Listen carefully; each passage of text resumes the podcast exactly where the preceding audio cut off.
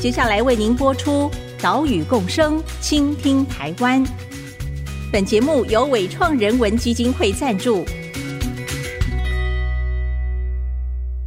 听海洋的呼唤，听森林的絮语，听田野的吟唱，听见这座岛屿的声音，说出和岛屿对话的故事。岛屿共生，倾听台湾。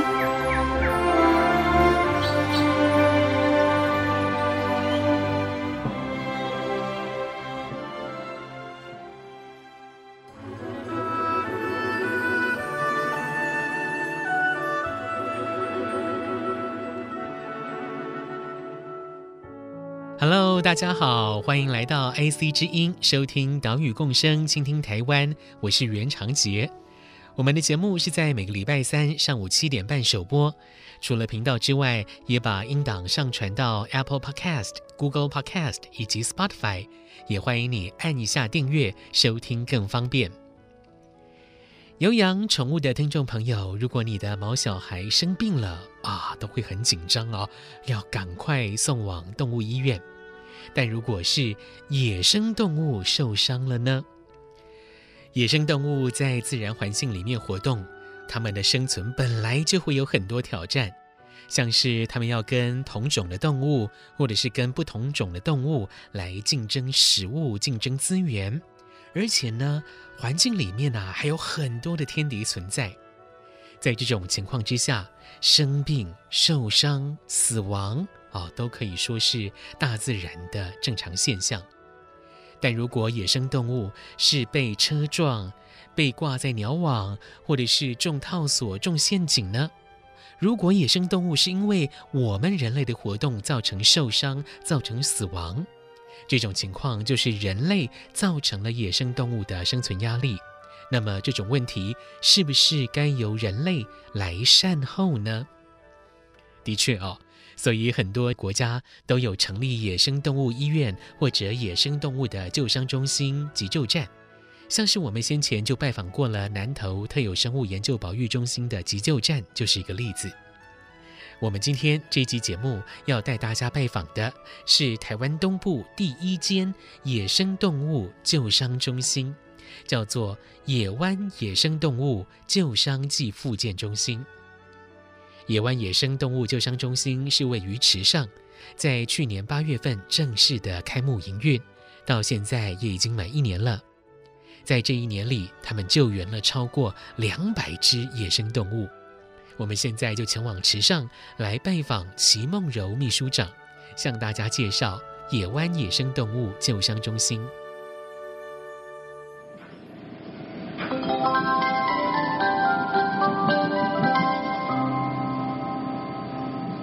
上快到了，弟兄，你要到啊，是所拜到嘞。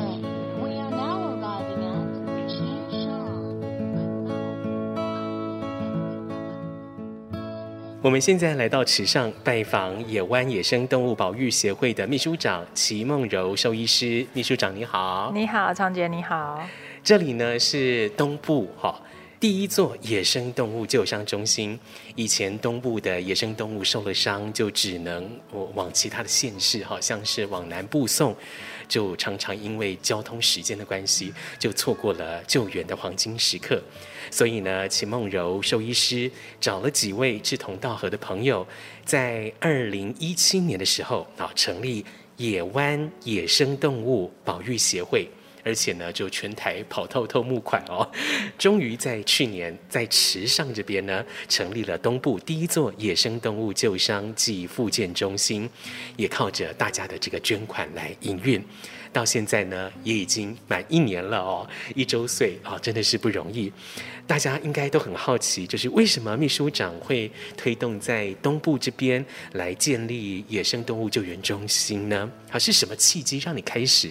做这个行动呢？嗯嗯，主要也是因为我之前是在品科大的保育类野生动物收容中心担任、哦、担任兽医师。那因为之前东部都没有专门的野生动物的救伤站或救伤中心嘛，所以东部这边如果有动物受伤的话，其实台东会比较常往品科大送。对对，所以我们那时候也蛮常接到台东送过来的动物。那那时候就会想说，哎，为什么台东还要都千里迢迢跑过来？因为这样单趟来回大概就要六七个小时，其实开车的人。也非常辛苦，对对对，然后动物也已经受伤了或生病了，嗯、那在这整个运输的过程当中，可能又会更加的严重，然后也不是第一时间能够送过来，因为毕竟单趟要六七个小时，嗯、通常有时候会等两三只动物收集到了再一起送过来，那这样比较早被发现的动物，它可能又延误了几天，嗯、那这样子的话。整个救援的成功率就会没有那么高，那会让动物处在一个嗯要承受比较多痛苦的情况啦。嗯、那其实陆陆续续有收到这样子的病例，但是最主要的是一只在台东被流浪狗攻击的山羌。那那支山枪是当天早上台东这边发现就通报屏科大，嗯，但是因为两方都没有时间，没有人力可以去。送这支山枪，那那支山枪它的脖子整个被咬开，然后气管都已经暴露出来，但是还活着。但是伤得很严重。伤得很严重，嗯、对。虽然说治愈的成功率可能不是很高，但是。他等于没有人处理，他就必须要一直承受的这个疼痛。那最后是啊下午的时候，因为早上就通报，可是我们忙到下午才有办法去接他。那接回屏东其实都已经半夜了，那那整个时间也非常的长。然后接回来之后，其实他就只剩下几个微弱的心跳，然后也没有意识，所以最后我们还是只能帮他做安乐死，因为救也救不回来了。那整个过程会让你觉得，他怎么可以在台湾这个医疗这么发达，然后甚至宠物医疗这么发达的社会下，还会有一只山羌没有办法做医治？嗯，那我们才开始着手研究说，哎，东部这边。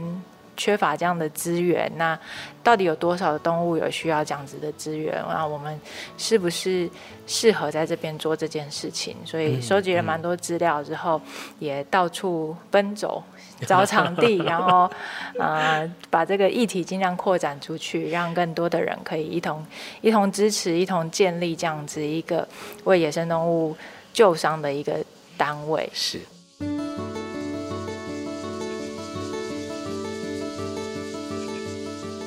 因为二零一五年底救治台东山羌的这个经验，让齐梦柔秘书长开始思考，在台湾的东部是不是也应该有一座野生动物的救伤中心？相对于台湾的西部，啊，西部资源丰富，北中南都有野生动物的救伤中心。像是北部有台北市立动物园，中部有特生中心的野生动物急救站，南部有屏科大的野生动物收容中心。但是东部呢？啊，东部啊，同样是有救伤需求，但没有比较全面的救伤中心，所以情况是更为迫切了。也因此，秦梦柔秘书长就跟几位有相同理念的朋友成立协会，来倡议、来募款，东埔才会诞生出第一座野生动物救伤中心。接着，我们问秘书长，为什么野湾会落脚池上呢？我们其实一直在找地点，然后在花莲跟台东都有寻找地点。那像公部门或私人，我们都有询问，但要找到一个交通便利，然后又安静隐秘的地方，也不是那么容易。然后空间要够大，那所以在一次台糖牧野度假村这边，他邀请我们来摆摊，就是一个小小的市集。那我们就刚好看到这边有一个闲置的建筑物，就询问了之后就，就哎可以承租，那我们就决定承租在池上，刚好池上也位于花莲跟台东。的一个交界，嗯嗯、对。对，所以我们在这边的话，处理台东的动物之外，花莲以南的动物我们也可以涵盖到，对，所以这个地点，哎，还不错，就是找了 找了两三年，然后找到一个还蛮适合的地点。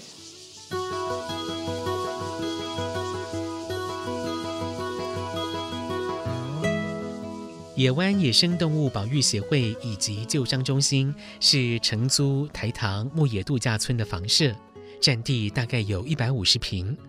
但是因为救伤收容的野生动物种类很多，有鸟类啊、哺乳类啊，有爬虫类，好，更别说有的是更小的幼年的野生动物，所以它们都会有不同的习性，有不同的照顾需求。因此，野湾就把整栋房舍的空间进行大整修，重新装潢、重新隔间，也增建了笼舍。像是一楼，现在除了办公区之外，还有哺乳室、穿山甲的照养空间、户外笼舍；二楼有住院部、野放训练室以及医疗区这些空间。我们在下一段节目就跟着齐梦柔秘书长的脚步来拜访这些空间，也看野生动物的旧伤与复健。稍待一下，马上回来。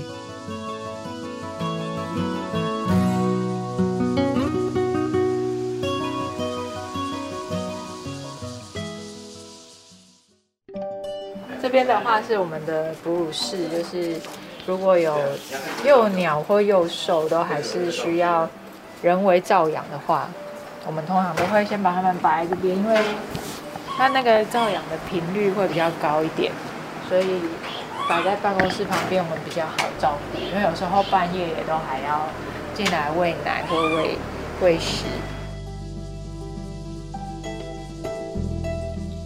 IC 之音 FM 九七点五，欢迎回来，岛屿共生，倾听台湾，我是袁长杰。我们今天来到台东的池上，拜访台湾东部第一间野生动物救伤站，啊，也就是野湾野生动物救伤暨复健中心。刚刚我们听到了齐梦柔秘书长在介绍救伤中心的哺乳室，哺乳室里面呢、收养了很多幼鸟或者是幼兽，因为它们需要比较频繁的照顾，因此哺乳室就位于办公室的旁边。方便兽医师跟保育员来工作。采访这一天，有哪一些野生动物在哺乳室里面呢？这应该是小雨燕。这边哦，一只台湾猕猴。通常台湾猕猴大部分都是呃落单的，有可能妈妈出意外，不然台湾猕猴比较少把那个小孩丢在旁边。嗯，然后民众发现要送来。但有一些是民众发现之后，因为台湾猕猴现在就是非保育类，所以有些民众就会觉得可以饲养。但其实饲养台湾猕猴不太建议，因为他们长大之后攻击力也还蛮强的。有些人可能养一养它就会再丢出来，或者是养一养，呃，食物给的不太完整，然后会导致营养失衡，然后也再丢出来。然后有时候这些都比较难处理。但像这只的话就还好，它健康状况还 OK，所以养大了之后，因为陆陆续续都还是会收到，所以就在跟其他的小猴子一起做并笼，然后野放训练，然后再带他们去野放。采访的这一天，哺乳室里面有两只小雨燕，两只台湾猕猴，还有赤腰燕、红鸠、刺鼠，总共七只幼年的动物。我们看到了墙上的白板，上面写着这些动物要照顾的时间点，它们要吃什么食物，分量多少啊，都清楚地写在上面。哺乳室的话，他们就会做排班，什么时间点要喂哪一只动物，因为有时候物种不同，然后年纪不同，他们的喂食的频率也不太一样，然后吃的东西也不太一样，所以食谱也都会写在上面，这样方便大家进来的时候就会知道说。哪一只什么时间要喂什么动物，喂的是内容物是什么？那像他们就会开始着手做喂食的准备。那像早餐的话，前一天都会先准备好，就是可以准备好的就先准备好，像水果就会先切好，不然早上还要再切水果，有时候动物都等不及。对，呃，还会有一些那个营养的添加粉。那也会帮他们做称重。这一天早上九点，我们就看到兽医师跟保育员进到了哺乳室，开始一个笼子一个笼子打开，把里面的小小动物抱出来，先称重啊，也看一下它们的身体外观，还有活动的状态有没有正常，接着再来喂食。另外，笼子里面也可能会有便便或者是食物的残渣，这个部分也要清干净，再把动物放回到它们的笼子。为了避免像是台湾猕猴的动物跟人类太过亲近，所以保育员在做这些工作的时候会穿上伪装衣。哦，这个伪装衣呢，是上面有林地绿叶纹样的斗篷，还有面罩。哈，也就是让保育员打扮成像是树木的样子，再来跟动物接触。至于成年需要医疗照顾的野生动物，哎，他们就不会待在哺乳室，而是待在二楼的住院部。采访这一天，住院部里面就有树雀、五色鸟、菱角鸮、白鼻心这些动物。等他们顺利复原了，就可以移到其他的笼舍或区域来进行野放训练。每天早上，兽医师跟保育员就会从哺乳室开始。先喂食、照顾动物一轮，休息一下没多久，又要开始准备这些动物的食物了。采访这一天十一点左右，我们就来到了二楼的动物厨房，看到了兽医师跟保育员正在切水果，他们要准备台湾猕猴的食物。来听保育员廖朝胜的介绍。这边是我们的野生动物厨房，那我们现在。就是可以看到我们的保育员还有我们的兽医师正在准备台湾猕猴的食物。那因为像台湾猕猴它是杂食的动物啦，所以我们就水果啊、根茎类都会提供，还有很大量的蔬菜。那因为像其实呃很常会遇到有民众可能想说捡到台湾猕猴啊或什么之类的，然后就喂食他们食物，可是就只给。香蕉，虽然说我们不建议去饲养野生动物了，但是他们就认知里面认为猴只吃香蕉嘛，对，只吃香蕉，然后就一直喂香蕉，一直喂香蕉，然后到后来其实就会出事情。就是对于野生动物来说，它们的营养均衡非常重要，应该说对任何动物来说都是这样子啦。嗯，那如果你今天只给单一的食物的话，它就有可能会造成一些健康上的问题，那后续就会相对来说比较麻烦一点。所以就可以看到说，我们这边的食物其实提供的相对来说蛮蛮多样化的啦。就是你看，像这边有根茎类，哇，地瓜，然后豆薯，对，白萝卜，然后红萝卜，丝瓜、黄瓜，就是水果和根茎类基本上是应有尽有了，因为我们希望可以提供多样化一点的食物。这边是我们的冰箱，我们现在有两个冰箱，就是因为食物很多，动物量很多，所以就变成这样子，就是满满的都是食物。是，所以你们要定期去采买这些食物吗？还是？对，没错没错，就是通常大概一个礼拜会买个。一两次，然后一次就会可能好几箱哦，对，应该会两大箱，对，然后一个花费可能就是两三千块这样子，对，这其实它的花费量蛮大的。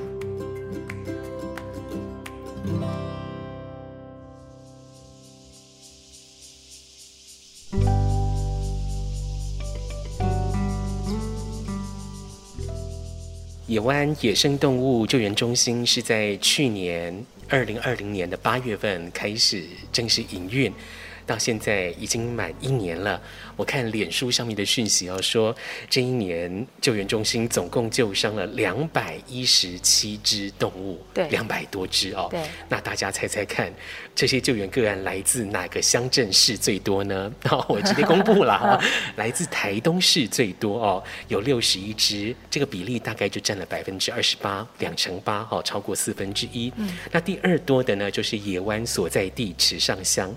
那从这些救援的个案当中，秘书长是不是可以跟大家分享一些您看到的有意义的数据？嗯，其实看到这个数量最多的主要是台东市跟池上嘛。台东市的话，主要是人口比较多，人的活动比较多，那才比较有机会去发现受伤的野生动物。那我们在池上的话，主要是池上这边大家可能都知道我们，嗯，嗯，那所以才会。诶，一发现就马上做通报。其他乡镇县市也有呃零星的个案。那其实一年两百多只的数量有超出我们原本的预期了。因为其实我们，们原本的预期是多少？我们原本在做调查的时候，呃，是从台东县市政府还有林管处这边询问说，平均以往啊，平均每年大概都有多少只动物？加起来其实不到一百只。哦，嗯，嗯，但是在我们进来之后，就变成两百多只。这其实这个也是。嗯，可以推测的，因为当大家知道说我现在碰到一个受伤的野生动物，可以往哪里送的，嗯，大部分的人都会愿意把它送到这个可以救治的地方。嗯，那以往没有这样子的单位，所以有可能民众就没有通报，可能就没有处理。那像我们之前在拜访、在找地的时候，就有一个先生就听到我们在做的事情，他就跟我说，有时候他比如说小朋友。他孙子啊，或他侄子，可能捧着一只受伤的鸟，问他怎么办，他都不知道该怎么回答的时候，他觉得那时候他就是有一种很无助的感觉。他觉得一个小朋友问他，他这个大人，他竟然不知道该怎么救治。所以我们可以推测说，那如果我们有这样子的一个救伤单位的话，那应该会有蛮多人看到就愿意伸出援手去救这只动物，那给他们一个第二次生存的一个机会。是，嗯，所以这个数量，嗯，理论上会越来越多，逐年会增加。因为如果越来越多人知道的话，救伤的整个数字就会一直上升。虽然我们是期望说可以有一天可以清零。那我们就可以 跟我们的疫情一样，是不是？对，清零，我们就可以嗯回到西部。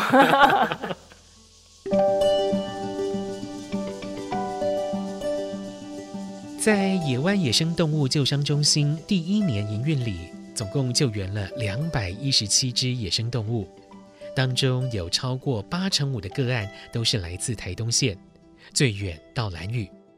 这一些救援的动物，伤病原因以外伤或者精神异常最多，占了两成六，超过四分之一。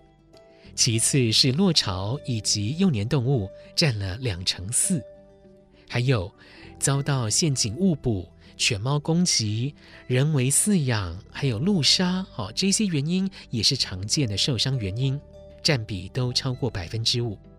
野湾就在自己的脸书粉丝团特别挑出了犬猫攻击，还有人为不当饲养这些原因来跟大家做详细的说明。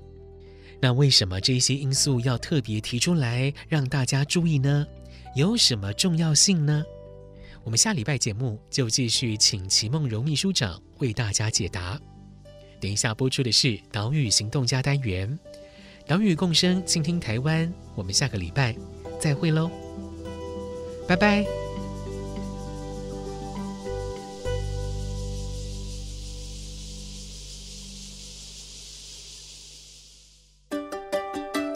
岛屿行动家，我是野湾野生动物保育协会的廖朝胜。我们常常收到很多受到流浪狗攻击的动物，我们在昨天就收到一只尾巴受。流浪狗攻击了穿山甲伤势蛮严重的，所以尾巴可能还需要截肢。所以希望大家可以照顾自己家里的毛小孩的同时，也不要放养，让他们在外面影响到台湾的原生的生态，同时也保护自己的毛小孩的安全。